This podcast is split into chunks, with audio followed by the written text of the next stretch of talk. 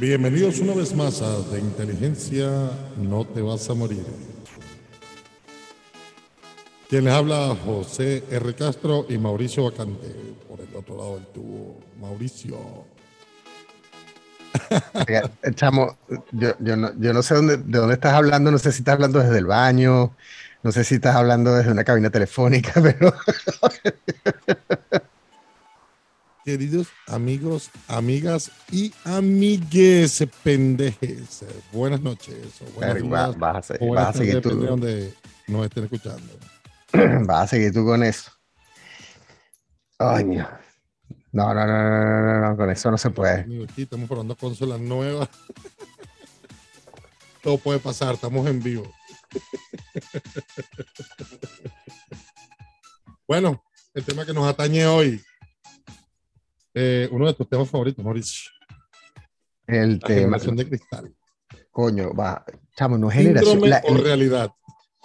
es un síndrome, es un síndrome, es una realidad estúpida, pero, pero es un síndrome. Yo insisto que eh, eh, sigue siendo un síndrome, eso no es ninguna generación.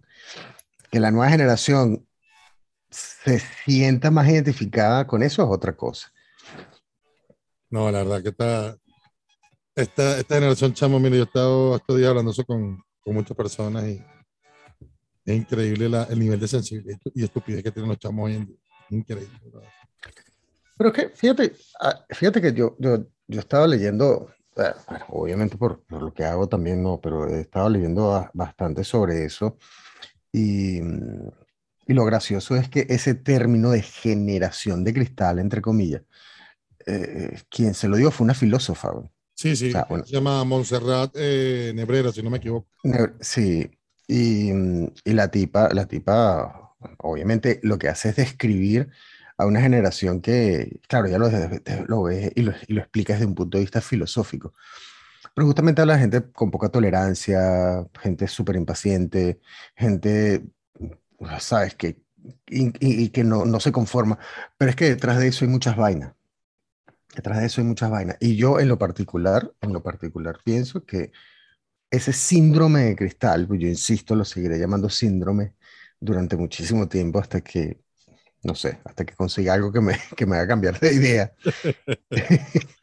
Pero eh, ese síndrome se, para mí se, se, se genera eh, a raíz justamente de, de- las nuevas tecnologías. Bro, están acabando con estos carajitos. Están acabando con todo. Pero es que no solamente los carajitos, mira, yo te digo una cosa, yo he conocido gente de mi edad, gente mucho mayor que yo, que, pana, se comportan exactamente igual, o sea, se- son igualmente intolerables, son... igu- ¿Es baby boomer o generación E? Mira, estamos en horario infantil y no te voy a decir lo que estoy pensando.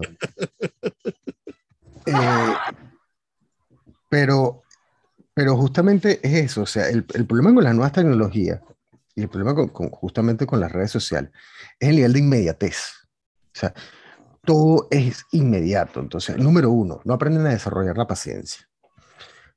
Número dos, es culpa de los padres en la mayoría de los casos, porque no les enseñan, no les emplezan no les enseñan disciplina.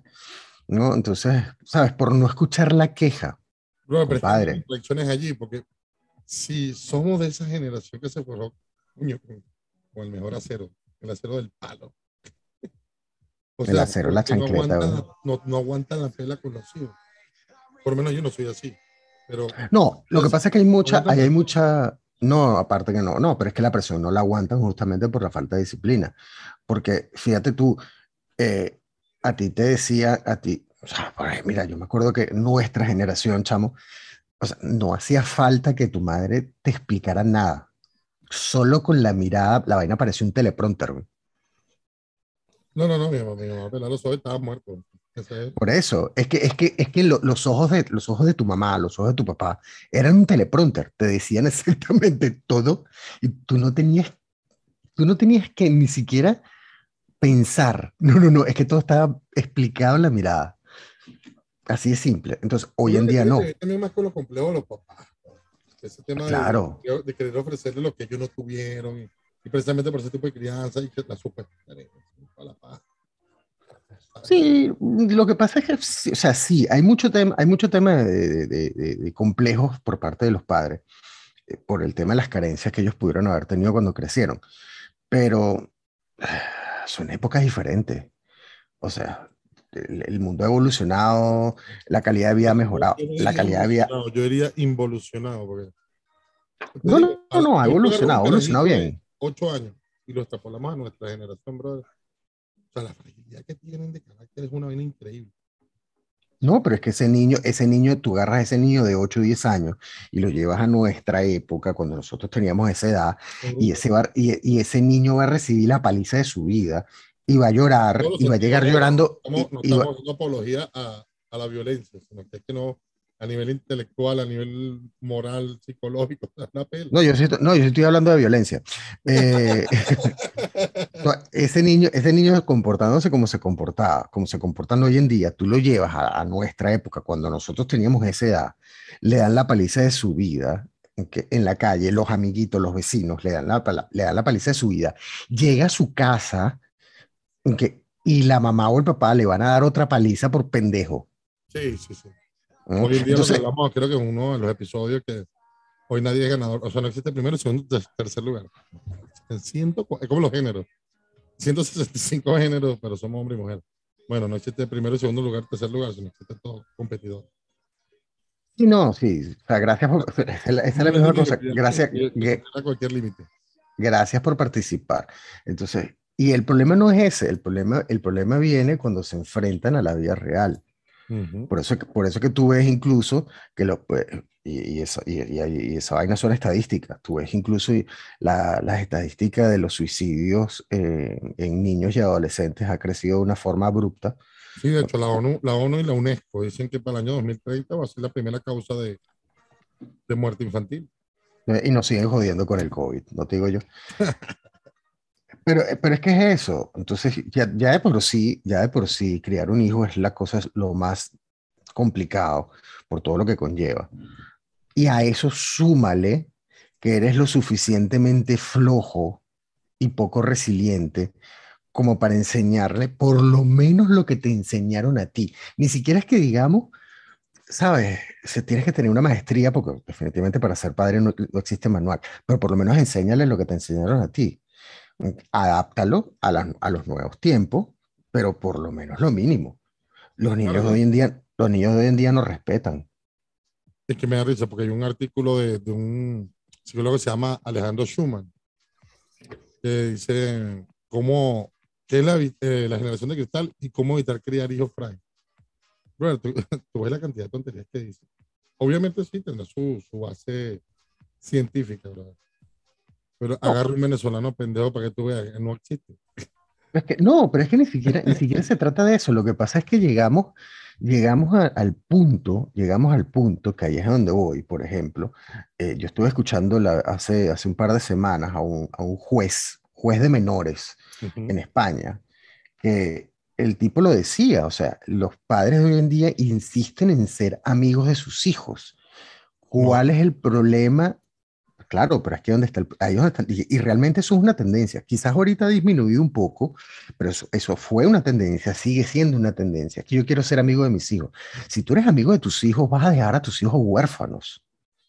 No. Lo vas a dejar huérfano, no, y lo vas a dejar huérfano, porque tus hijos necesitan un padre, necesitan una madre. Si yo soy amigo, si yo soy amigo de mis hijos, mis hijos quedan huérfanos de padre o madre.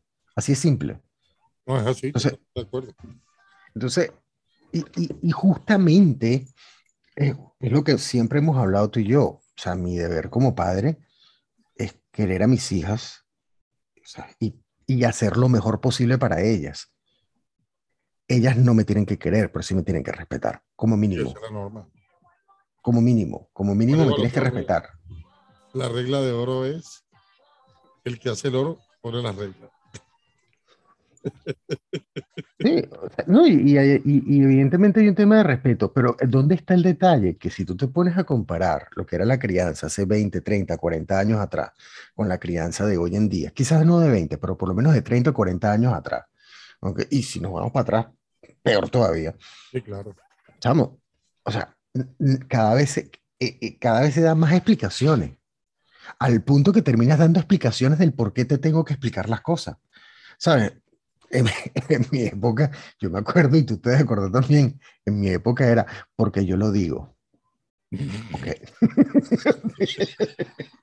o sea, no, pero que no sé qué. Pero es que porque yo lo digo. Hoy en día no, hoy en día tú tienes que sacar un manual, un brief, hacer un video, un tutorial para que el niño entienda por qué tú estás diciendo las vainas. No, pana, o sea, no. Uno, no tengo tiempo para empezar. No tengo tiempo. Porque igualmente, sabes, tú necesitas compartir con tus hijos. Entonces, imagínate tú que tú tienes que compartir con tus hijos, ver una película, salir a pasear, X, lo que sea, mm, o simplemente compartir una comida o sea, tienes un montón de tareas que hacer. Se llegó al, al, al extremo y Carlos Careto básicamente tiene un menú diferente cada uno con almuerzo. Bueno, eso, eso por lo menos en mi caso pasa los días. Hay un día, uno o dos días a la semana, eso depende, en donde yo lo llamo los, eh, los días de las obras. Porque tú siempre cocinas y siempre va quedando comida, ¿no? Entonces, al final, ese día puedes elegir lo que te dé la gana, eso sí de lo que ya está cocido. No, no, no, estamos claros, pero, pero es algo que tú impusiste, o sea, una, digamos, una normativa, pero no es, o sea, yo lo he visto en muchos casos de hijos de panas míos, brother, pero o sea, la mamá cocina una pasta y que esto quieres una arepa, huevón, y cocina la arepa en vez de darle la pasta. No se me ocurrió decir, mamá, no quiero pasta, porque que de comer, primero me da una cachetada. bueno, no, mentira, esto es una, una pequeña exageración, pero no se solía preguntar qué hay de comer. Mira que, tu mamá no, mira que tu mamá no sigue y ahorita sí te puede dar una cachetada. uno pregunta, mami, o algo, ya, vamos a ver.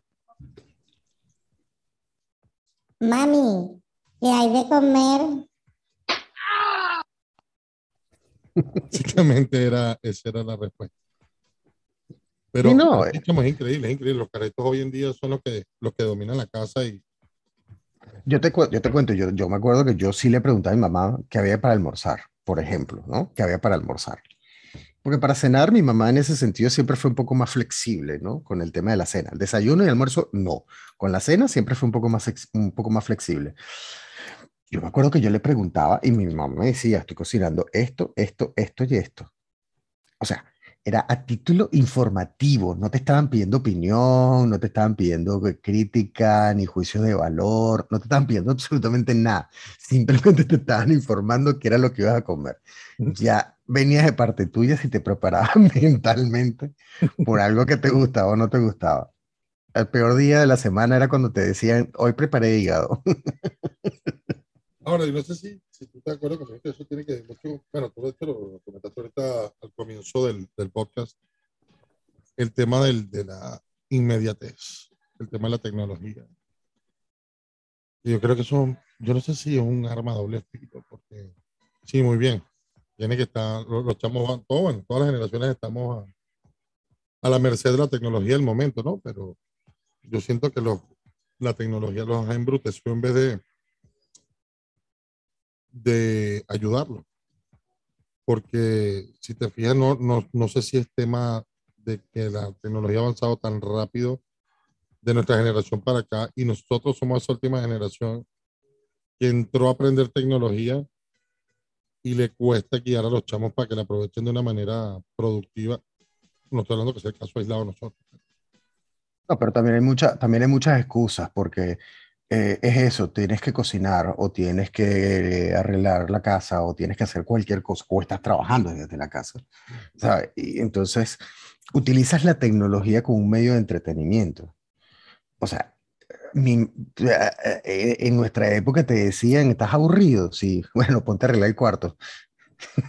o sea, arregla, tu cuarto, saca la ropa, pasea al perro, sácate los mocos. O sea, e, en nuestra época era, era diferente. Hoy en día utilizas la tecnología mm, porque ves al niño dando vueltas y tú estás haciendo otra cosa, y ese es el problema, son niños.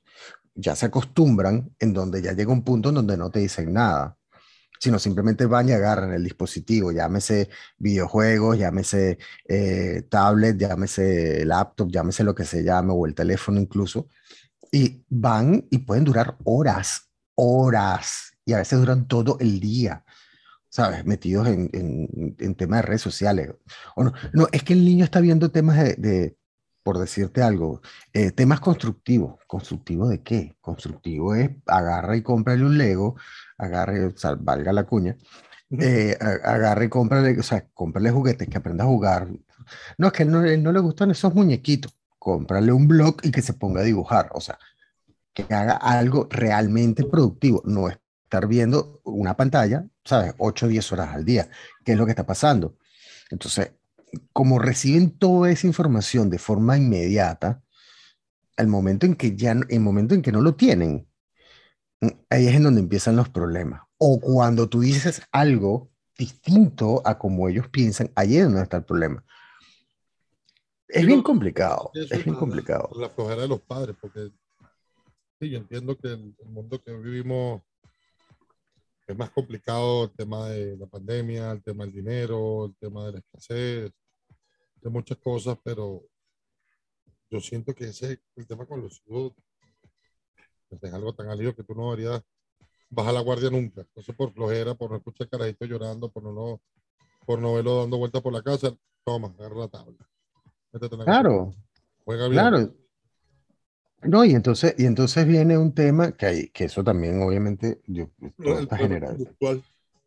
El tema, el tema, mm, el tema pasa también por querer, eh, por un lado, protegerlo de los peligros de la calle, pero es que el mayor peligro lo tienen detrás de la pantalla. Así. Mm, Entonces, yo, yo lo considero súper, súper dañino. Ese, yo creo que esa es la peor relación, esa es la peor relación, la relación de los padres modernos con sus hijos. No, y aparte de eso, no solo lo que tú estás diciendo, aunado a eso, el tema de la no supervisión. Porque la gente cree que eh, TikTok y YouTube y todas estas vainas son inocentes. A cierto punto sí lo son. Mira, por, lo menos, por lo menos este TikTok es una de las más peligrosas para mí. Porque sí, muy bien, puede salir niñitas bailando, eso la ciudad de uno van, hacen las coreografías de la niñita de moda. Pero son tantas cosas random hay ciertas cosas que no están separadas por niveles de edad. Por lo menos ya YouTube tiene YouTube Kids, tiene o sea, un filtro tan alto que lo que te va a salir es puro Barney y estas tonterías. Pero TikTok no. De repente, como te sale una muchachita bailando y la niña está haciendo la coreografía, de repente sale un carajo ahí sin camisa de 30, 35 años, que está en todo su derecho de hacer lo que quiera con su vida y con su video, pero los menores de edad y las menores de edad están expuestas. Bueno, pero ahí, ahí vamos, pero ahí vamos al punto, que hace un menor de edad, que hace una- un niño o una niña de, de, de 12, 13 años con TikTok. Vamos a empezar por el principio. O sea, no debería, no debería. O con un Facebook, no debería. Ok, De hecho, ahí es donde viene el Pero tema. Tú ves, interesante que la tiremos en el foro, en el, en el foro de Facebook de Inteligencia No Te Vas a Morir, a ver quién, qué opina nuestro amado publique. ¿no? Eh, ah. Eh, el- ahí- pero es que ahí es donde viene el tema. O sea, un niño de, un niño de, de 12 años, un niño de, un niño, una niña de 12 años, no hace nada con un perfil en Facebook, no hace nada con un perfil de Instagram, no hace nada con un perfil de, este- de TikTok. Número uno, no hacen nada porque no tienen nada que buscar ahí. Número dos, no tienen la madurez mínima necesaria. Y, ahí, y por eso es que tú ves, porque yo te digo una cosa, o sea, yo, yo como- por, por, por, por temas de, de, de estudio y por temas de, de, eh, eh, de académico, yo siempre monitoreo las redes sociales y más o menos mido siempre los contenidos de las cosas. Tú ves, número uno, lo que, obviamente lo que son las, las tendencias. Y número dos, la evolución de, lo, la, de las publicaciones. Tú de repente, yo veo perfiles y simplemente me voy a las primeras publicaciones que tienen y empiezo a ver, ¿sabes? El tono. Y tú te vas dando cuenta, si tú, si tú haces ese match, tú empiezas a buscar ese, ese, Hijo, no te metas. Yo no, yo debo ver lo que le dé la gana. Yo para eso tengo cobre y le compré su tabla. eres marico. Entonces, si tú te pones a, si tú te pones a monitorear, por ejemplo, un perfil, agar- lo agarras un perfil random y tú empiezas a ver en la evolución de, la, de, la, de las cosas que van publicando, tú te vas dando cuenta que va subiendo de tono, va subiendo de tono, va subiendo de tono, va subiendo de tono. A mí hay algo que me impresionó y me di cuenta que era tendencia porque, o sea, me apareció una publicación y la veo yo, verga. y veo el perfil y empiezo y me voy hasta el inicio, ¿no? Hasta sus primeros videos. Número uno, suben como suben como 10 o 15 videos al día. Eso es otra de las cosas que me impresiona. No hacen nada. Lo que hacen es subir videos. Joder, entonces no he visto nada. Yo No, o sea- a las que no voy a nombrar, pero hago wink, wink. y si fuera por ellas, podrían hacer 50, 60 videos al día. No, claro, no, me imagino, o sea, habrá de más, pero en el sentido, empecemos, empecé a ver varios, varios, y, me- y empecé a ver, por ejemplo, el tema del bailecito. TikTok que comenzó con el tema del baile. Entonces, y ojo, esto se repite, te estoy hablando en personas que hablan español, en personas, en cualquier idioma, ¿ok? En cualquier país. Y la tendencia es exactamente la misma. Entonces, tú ves, por ejemplo, el caso de, de las mujeres, de repente, ¿sabes? Con unos bailes normalitos. De repente los bailes van subiendo de tono y de repente la ropa va bajando. O sea, entonces llegan a un punto, llegan a un punto en donde ya pierden para mí, pierden la perspectiva de la realidad. Porque es que también se forman una idea errada, y te aseguro que se forman una idea errada, ¿ok? De esa persona que está posteando ese video. Bueno, te digo algo, y no quiero salirme de mucho contexto, pero tiene que ver mucho con el tema de la ideología de género y la guerra cultural que se estaba lidiando y se está peleando alrededor del mundo. Y, y tiene que ver con eso. Claro que tiene que ver con eso, claro. Ahí hay, mucha, ahí hay muchas cosas. Bien profundamente y dedicarle por lo menos una hora. No, no, no, y el tema de la ideología de género, por Dios, ese- eso, ahí tú, ahí aprovecharon ese síndrome de cristal y metieron la ideología de género y cala completica. Porque, Claro, ¿qué, es, qué es lo normal? que a la izquierda mundial ya el, el trabajador dejó de pelear por derecho por cambiar el carro.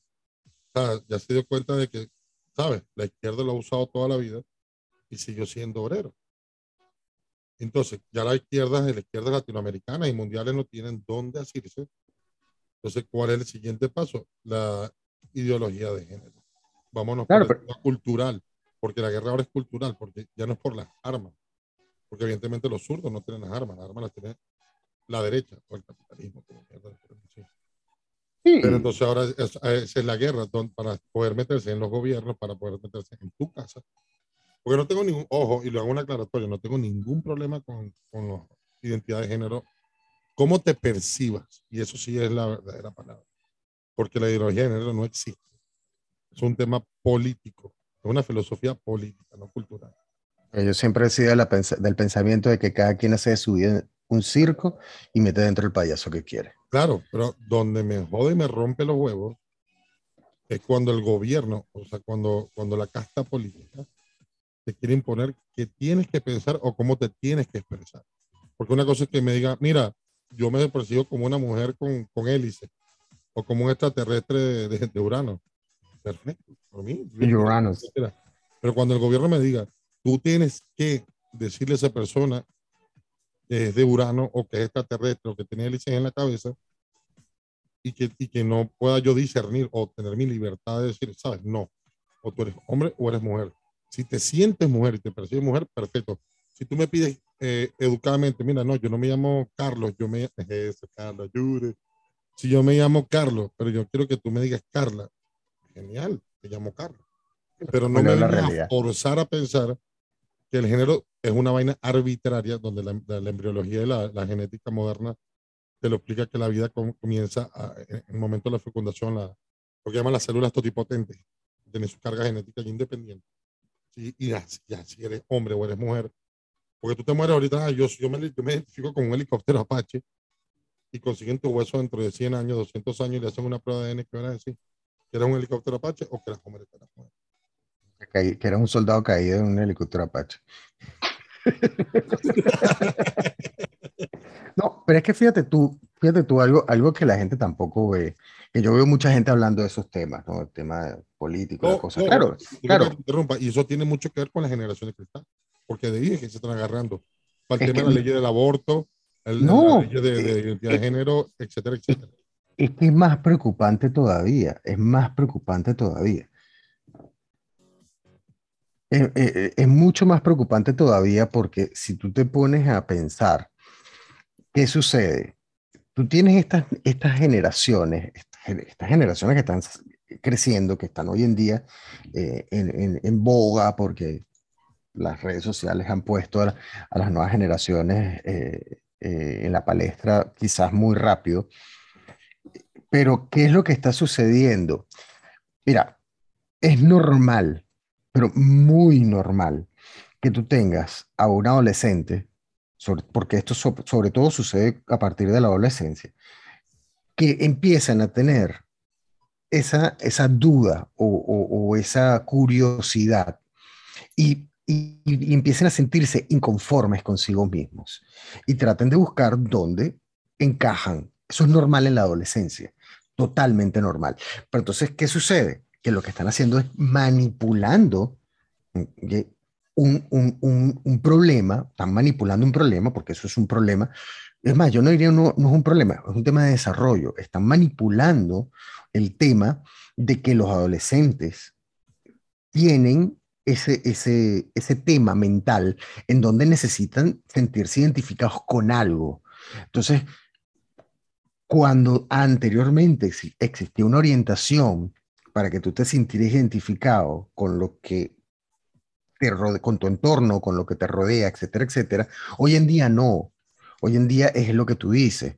Entonces tú te puedes sentir un helicóptero Apache, te puedes sentir un burro, te puedes sentir un, un- un- un, no sé, qué sé yo, cualquier cosa.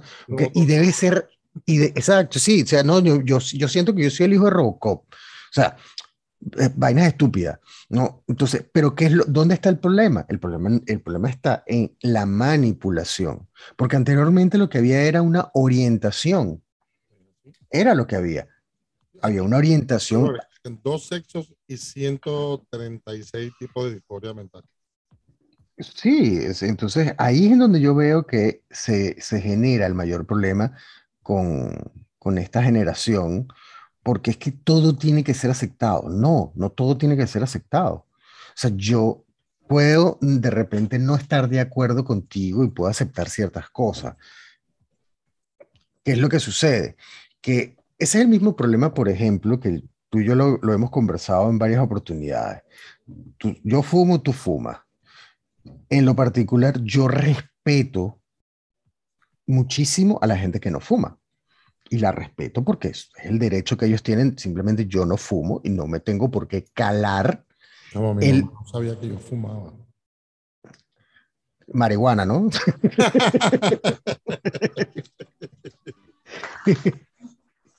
el, el tema viene en que yo respeto a la gente que no fuma. Ellos están en su derecho de no fumar y están en su derecho de no tener que calarse el humo de las personas que fuman. Pero viene la contraparte. Yo fumo. ¿Y mi derecho a fumar dónde queda? O sea, ahí es en donde viene justamente el tema de la manipulación.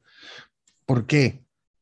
Porque basta que basta y sobre que llegue uno y levante la voz, ni siquiera levante la voz, grite. Y viene entonces, y hay que hacer todo un tema, toda una algarabía y toda una cuestión. No, no, no, no, no. Yo creo que acá hay un tema, acá hay un tema de, de- No, de con- comportamiento. Pero eso es lo que se han encargado los gobiernos también. Y eso ha influido mucho en el tema de la generación de cristal. Entonces, eh, yo creo que el único consejo que podamos dar aquí este, es que estén más pendientes de sus chamos, no, como dice Mauricio, no se convierten en los ami- mejores amigos. Amigos sí, pero no los mejores amigos. No, ni siquiera amigos, ni siquiera, ni, siquiera amigos. Ni siquiera amigos, compadre. Acuérdate que el día que tú seas amigo de tus hijos, tus hijos quedan huérfanos. No, es así. Es así, es así. Y este, pendiente con lo que están viendo, acuérdense que aquí la, la izquierda de mierda, así, está metida en todo esto. porque mientras tengan a pendejos con inteligencia emocional cero, em- eh, autoestima cero, y tengan una generación de, de inconformes y de inseguros, pues tienes el mejor aliado para la izquierda. Así que todo el que, bueno, o sea, meto esta publicidad de la, de la izquierda para para los que le tengan a rechazar también a la izquierda, aprovechen la cola. Y mira, y no, no, y, y son tan bestias que ni siquiera pueden crear un, un- un lenguaje realmente útil, porque el lenguaje inclusivo lo han modificado. Esa vaina tiene más evolución que la teoría de Darwin. Así. Es así, se le han dado más, más palos que bueno, de Pamela Anderson. En fin, que, bueno, espero que de algún modo seamos de ayuda, porque no todo, no todo el tiempo es risa y no todo el tiempo es joda. Eh, a veces, bueno, tocar temas así importantes sin, sin tanta tontería. Pero Porque es bueno, domingo y tienen que escuchar el podcast y compartan e- y compártanlo, bien sea para que se burlen o bien sea para que emitan su opinión. Inviten a la gente a que, a que se unan al, al grupo de Facebook. De verdad Claro. se postean cosas, se- de verdad se postean cosas divertidas. no, y aparte de eso, este, lo importante, aparte de una buena crítica, es aportar. Por lo menos yo pienso así. Y bueno, Totalmente. Esto fue todo por este episodio. Espero que nos den sus opiniones. Ya sabes, estamos en Facebook con el grupo de, de inteligencia No Te Vas a Morir, así consigues el grupo. Eh, trataré de poner en la descripción del audio del podcast eh, todas nuestras redes y cómo ubicarnos. Esto ha sido todo por esta noche, este día o esta mañana, según y depende de dónde nos escuchen y será hasta una nueva oportunidad. Compadre, estamos en contacto, hablamos, métanse en el Facebook y hasta la próxima. Besitos Y no me- y no- en el balazo. Y no me vengas otra vez con la vaina del lenguaje inclusivo porque te voy a sacar del grupo. Dale, pues, dale, dale, tranquilo, no te preocupes. Que pasen buenas noches a todos mis amigues pendejes. Hasta luego.